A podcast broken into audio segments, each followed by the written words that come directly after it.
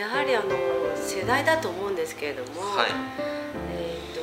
まあ大正15年生まれですからあえその頃って言ったらやはり厳しい時代ですよね。ええあの専業農家であったりとか、はい。まあうちの母のおじいちゃんはなんか電力会社勤めてたって聞くんですけれども、はい。やはりいろんなことであの子供の時代からお金はきちんと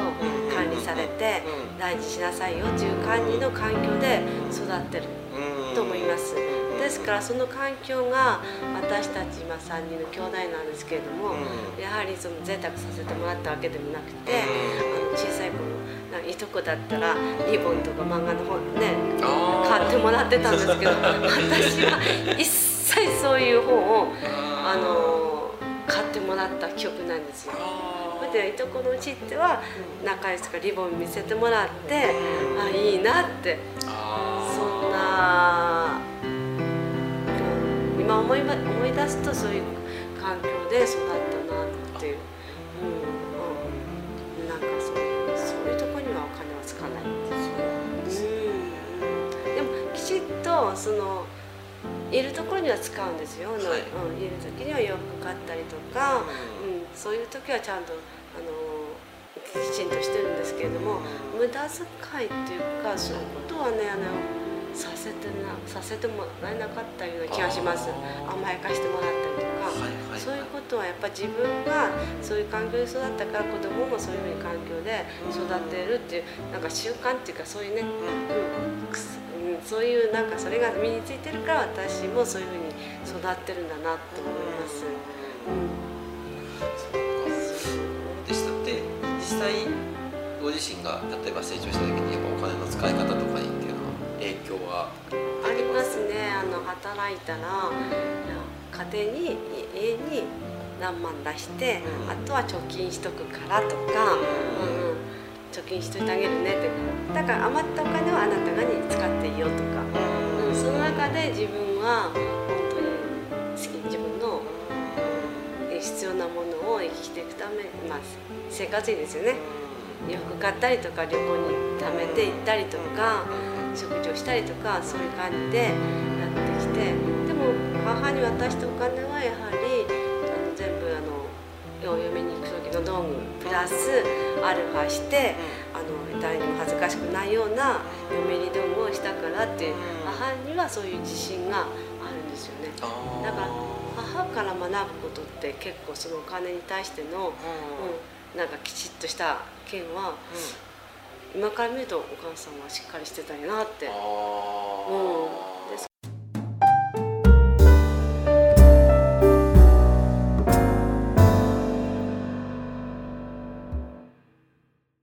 絆をつなぐ動画を届ける YouTube チャンネル。それが「絆チャンネル」社会貢献している人や活動を必要な人たちへ届けるドキュメンタリー。それが「絆チャンネル」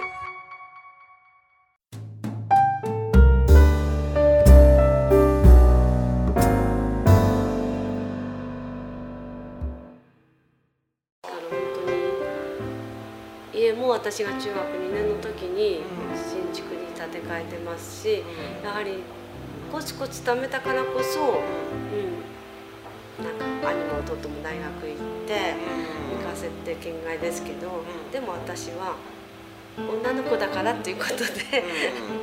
あちゃんとスタート勤めた方がいいよって言われて勤めたんですけどそこは意外と母の、あるんですけど。でも、う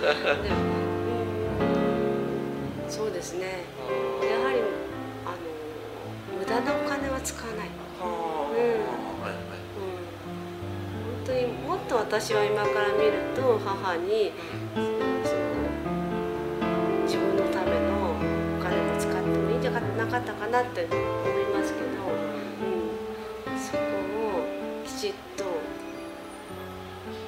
支えて家庭を家族を支えてきた。まあうちはあのうちのお父さんは新聞社勤めててお金も入ってるんだけど、うんそこは子供に対しては意外とシビア。ええでコツコツとお金を貯めていく。ですか父が亡くなってもそのあれあるから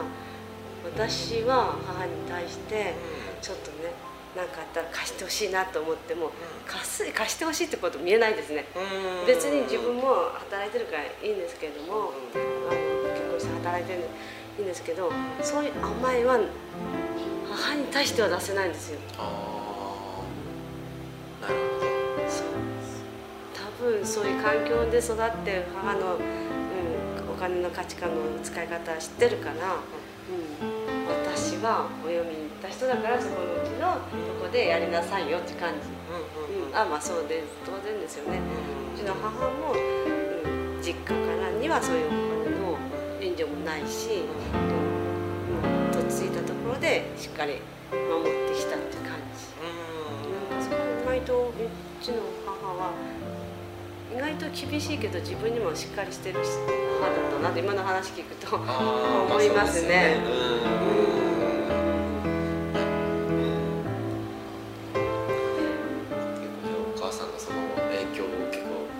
でこうしていられるっていうかまあお金の。そうですね。だからその依存母に対してのお金の依存はないですね、うん、なんか甘えてうんうん。父が亡くなった時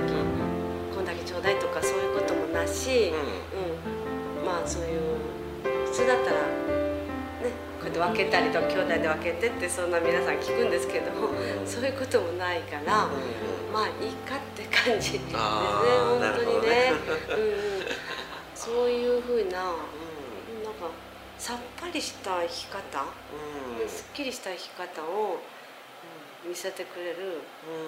ん。お金を通してでも、うん。うんうん。そうなんですよ。ねお金に対しての贅沢はなかったですね。はあ。本当に。うん、なるほど。うん